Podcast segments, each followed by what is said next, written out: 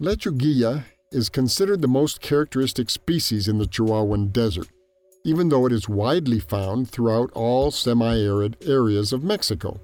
It is a robust rosettophile, meaning that its leaves, set in a rose like pattern, are thick and pointy, protruding from the core. The fiber, called ixtle, is extracted from this plant for commercial use, a product that is very useful because of its abrasive and absorbent properties.